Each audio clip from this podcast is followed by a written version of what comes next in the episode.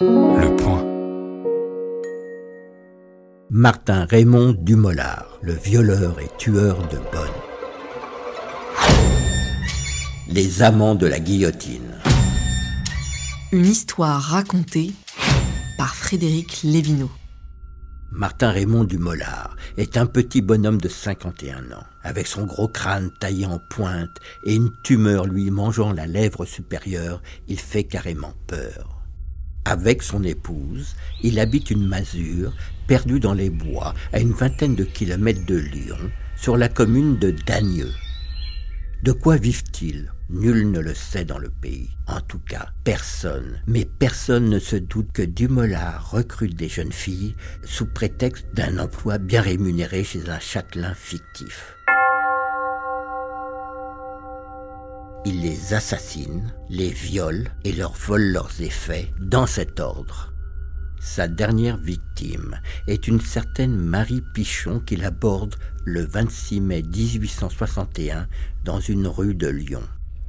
Il n'a pas de mal à la convaincre de le suivre, il lui promet des gages élevés. La naïve jeune fille va chercher ses effets et tous deux prennent le train pour Dagneux.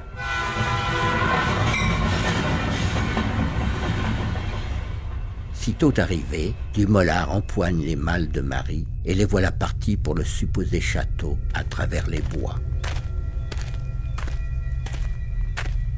Après une longue marche qui n'en finit pas, la jeune femme commence à s'inquiéter. Mais c'est trop tard, Dumollard lui saute dessus pour l'étrangler. Par miracle, elle parvient à se dégager. Elle court à perdre haleine, poursuivie de près par l'homme. Une chaumière, elle est sauvée. Marie tambourine contre la porte, elle hurle. Le propriétaire de la cabane lui ouvre avec précaution.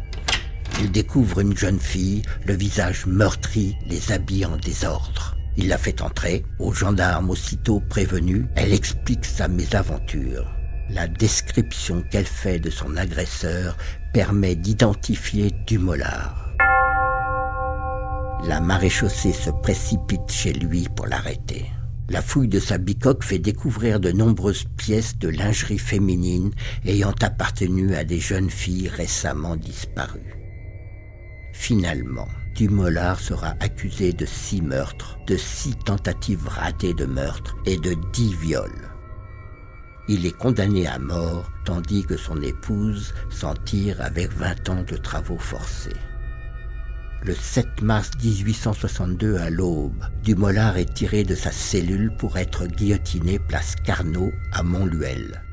L'aumônier de la prison veut l'encourager. Courage, vous allez dîner avec les anges du banquet éternel. Réponse ironique de Dumollard. Passez donc devant, monsieur le curé, vous ferez mettre le couvert. Si le corps de Dumollard est enterré, son crâne est récupéré par l'école de médecine de Lyon. Dans les années 1980, des chercheurs lyonnais l'utiliseront pour tester une méthode de reconstitution du visage à partir de mesures anatomiques. Voilà une utile reconversion.